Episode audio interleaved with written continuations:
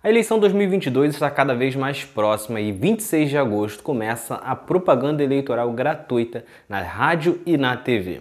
Neste episódio, você vai saber o quanto tempo cada candidato vai ter e como isso é definido pelo Tribunal Superior Eleitoral.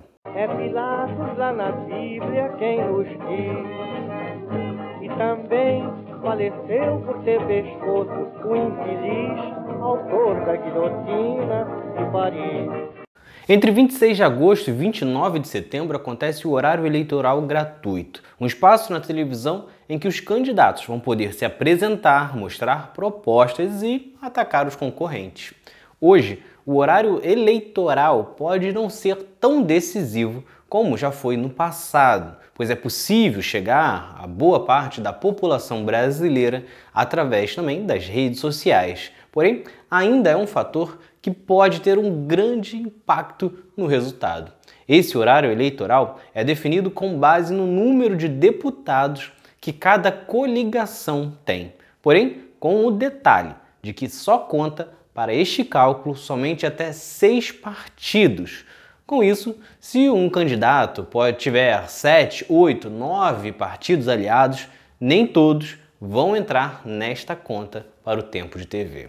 E por conta disso, Lula é o candidato a presidente que terá mais tempo no horário eleitoral em 2022. Isso porque, somando PT e os aliados PSB, Solidariedade, PCdoB, PSOL, Avante, PV e Rede, são 125 deputados. Com isso, terá 3 minutos e 23 segundos na TV. Em seguida, aparece Jair Bolsonaro, que o PL com PP, Republicanos e PSC tem 108 deputados e por isso terá 2 minutos e 45 segundos. E aí vem talvez a surpresa para alguns.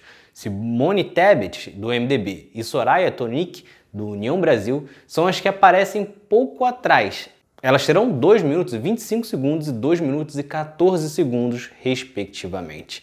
Tebet consegue isso por causa da aliança do MDB, PSDB e Cidadania. Já Soraya se beneficia da fusão do PSL, ex-partido de Bolsonaro, e o DEM. E aí é o que eu já falei diversas vezes em outros episódios. Toma cuidado com quem você vota para deputado. O voto para a Câmara não é só um simples voto. Você elege um deputado, mas também garante mais dinheiro e mais tempo de TV para o partido que você escolher na eleição. Seguindo a lista, Ciro Gomes, do PDT, que é o terceiro nas pesquisas, terá apenas 53 segundos. Ainda tem Roberto Jefferson, sim, aquele do PTB, e Felipe Dávila, do Novo, com 23 segundos. Os três têm menos deputados e não conseguiram alianças com nenhum outro partido, por isso, o pouco tempo no horário eleitoral. Eimael, do DC, Vera Lúcia, do PSTU, Sofia Manzan, do PCB e Leonardo Péricles, do UP, sequer aparecem na TV porque os partidos deles não alcançaram a cláusula de barreira na última eleição, ou seja, não tiveram votos suficientes. O horário eleitoral para presidente terá 12 minutos e 30 segundos às terças, quintas e sábados, a partir das 13 horas e das 20 e 30.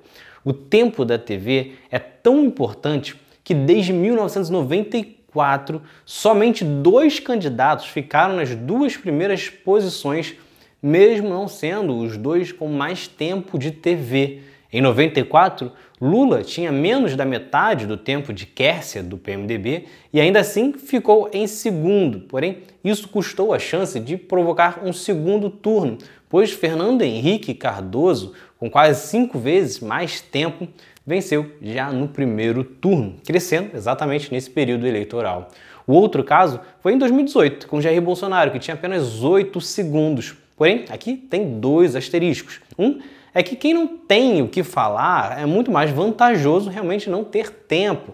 Lembrando que Bolsonaro foi eleito sem tempo de TV e sem sequer comparecer a debate e nem expor em nenhum lugar a sua falta de ideias.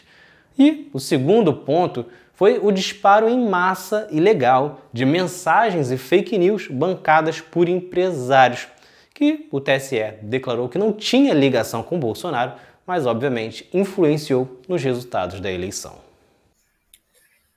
Então é isso. Se vocês gostaram, curtam, se inscrevam e assistam os próximos vídeos do outro lado da história. Valeu!